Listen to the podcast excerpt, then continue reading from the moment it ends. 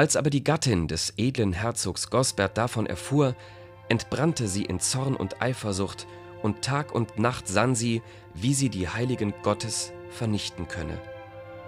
Die genannten Märtyrer Christi aber gaben sich, als die Zeit ihres Leidens und des Lohnes für ihre vorhergehenden Verdienste herannahte, Tag und Nacht dem Gebete und dem Fasten hin. Und als der allmächtige Gott wollte, dass seine Krieger ihren zeitlichen Kampf beendigen sollten, geschah es. In einer Nacht, zur Nachtzeit, als sie einmütig zum Lobe Gottes vereinigt waren, trat der Henker zu ihnen, das Schwert gezückt, gleichsam gerüstet, die Freunde Gottes damit zu enthaupten, in Ausführung der Befehle der Gailana, der Frau des Herzogs Gosbert. Als der Bischof Christi Kilena es sah, sprach er zu den Seinen: Nun, meine geistlichen Söhne, ist der längst ersehnte Tag gekommen. Gehet nun mit mir in den geistlichen Kampf, ohne Furcht, ohne Zittern, nach dem Worte des Herrn. Fürchtet nicht diejenigen, die zwar den Leib töten, die Seele aber nicht töten können.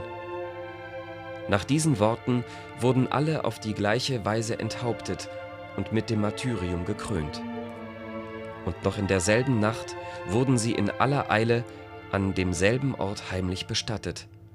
Aber auch ihre kirchlichen Gefäße, ihr Kreuz, ihr Evangelienbuch und ihre anderen priesterlichen Gewandstücke wurden mit ihnen ins Grab gelegt.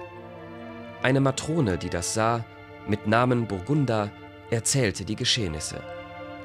Denn man kann für gewöhnlich im Herbst oder Winter, aber auch im Frühjahr oder im Sommer, wenn es etwas regnet, an diesem Orte nicht mehr als zwei Fuß tief graben, ohne dass Wasser hervorbricht.